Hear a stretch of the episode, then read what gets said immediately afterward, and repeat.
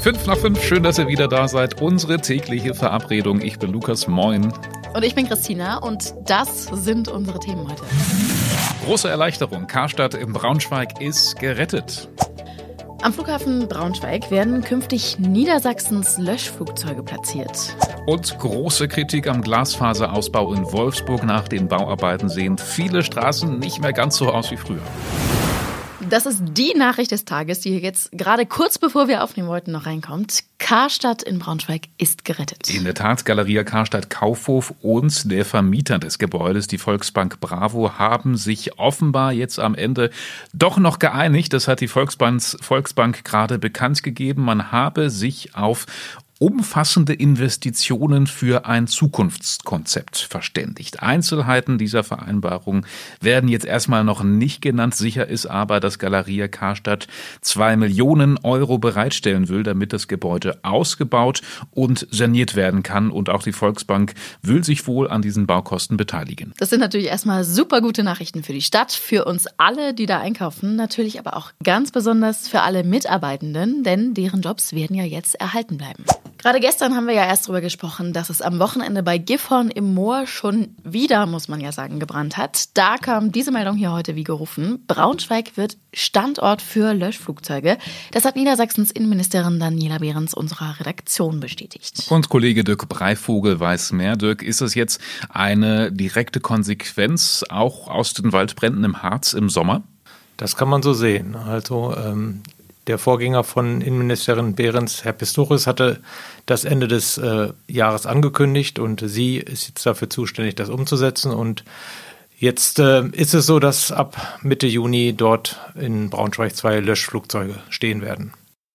Zwei Stück sind das. Also welchen Bereich können die so abdecken? Also sind dann für für ganz, für ganz, Niedersachsen. Für ganz Niedersachsen. Sie sind für ganz Niedersachsen zuständig und ähm, die ähm, Waldbrand-Hotspots sind in der Regel äh, die Region Gifhorn, äh, die Lüneburger Heide, aber auch Teile des Moorgebietes ähm, im Nordwesten und äh, seit einigen Jahren eben auch der Harz. Durch das äh, dort liegende Totholz ist es dann im letzten Jahr zu verstärkt zu Waldbränden gekommen und ähm, darauf wurde jetzt reagiert.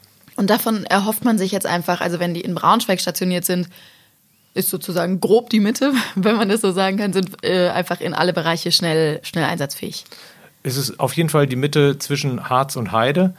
Und ähm, es hat Sinn gemacht, weil auch der Flughafen Braunschweig die Voraussetzungen dafür erfüllen kann, dass dort eben auch äh, ähm, die Löschflieger länger ähm, stehen können, gewartet werden können, dass die Crew dort auch ausgebildet werden kann und auch verpflegt werden kann, wenn es zu Einsätzen kommt. Die Erfahrung hat man im letzten Sommer gemacht mit den italienischen Löschfliegern und ähm, darauf setzt jetzt auch äh, Innenministerin Behrens, dass das äh, hier wieder so gut klappt.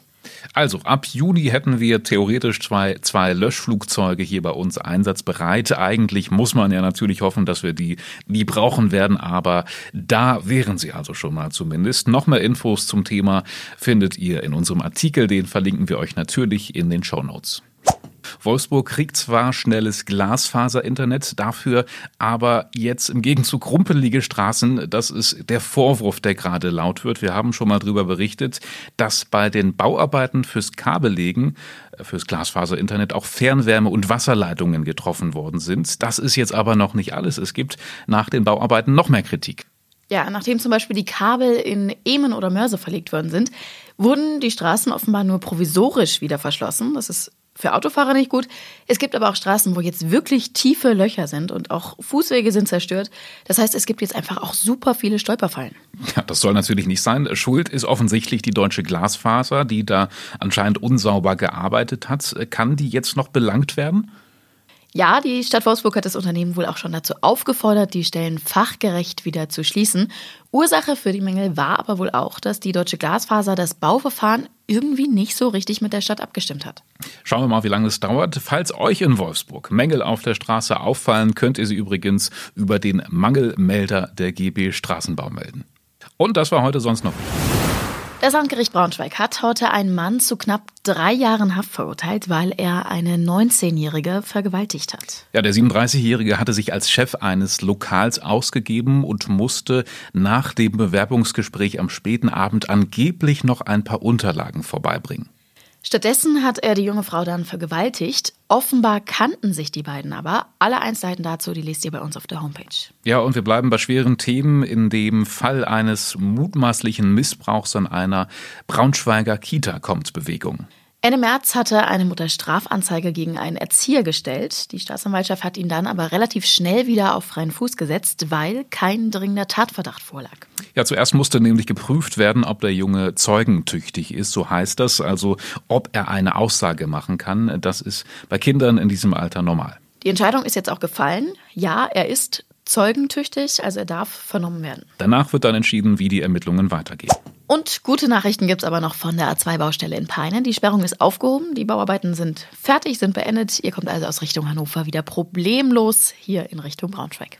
Ursprünglich sollte es ein Tempolimit auf dieser neuen Strecke geben, dort wo der Belag neu ist, damit der Belag quasi eingefahren werden kann. Das ist nun aber wohl doch nicht nötig, also volle Fahrt voraus. So, und jetzt haben wir noch einen Podcast-Tipp. Wir müssten jetzt hier am besten irgendwie gruselige Musik einspielen oder sowas. Unsere Kollegen von Tatort Niedersachsen, die feiern gerade Jubiläum. Wer es noch nicht kennt, Tatort Niedersachsen ist ein True Crime Podcast. Heute also die 50. Folge erschienen und zu Gast ist Deutschlands bekanntester Rechtsmediziner. Er sagt selbst, keiner hat mehr Leichen gesehen als er. Darunter sogar ein früherer Bundeskanzler. Christina, hast du schon reingehört in die neue Folge? Äh, in, die, in die neue noch nicht, nee. Äh, ich bin mir auch nicht ganz sicher, ob ich das noch will. Ich habe ja heute schon so ein bisschen mitgekriegt, mhm, ja. über was gesprochen wird. Das ABC des Todes heißt die aktuelle Folge und die ist echt nicht ohne, nicht weil es so gruselig ist, sondern weil Klaus Püschel, der Gast, der Rechtsmediziner, einfach so ein krasser Typ ist. Er hat im Live-Tag zum Beispiel erzählt, wie wichtig es ist, Leichen zu riechen und ich glaube, er hat sogar auch gesagt, dass er den Geruch von Leichen alles andere als eklig findet und dass er auf Wunsch auch Bekannte oder Freunde von sich obduziert. Das ist der Knaller, finde ich. Oh, das ist schon heftig.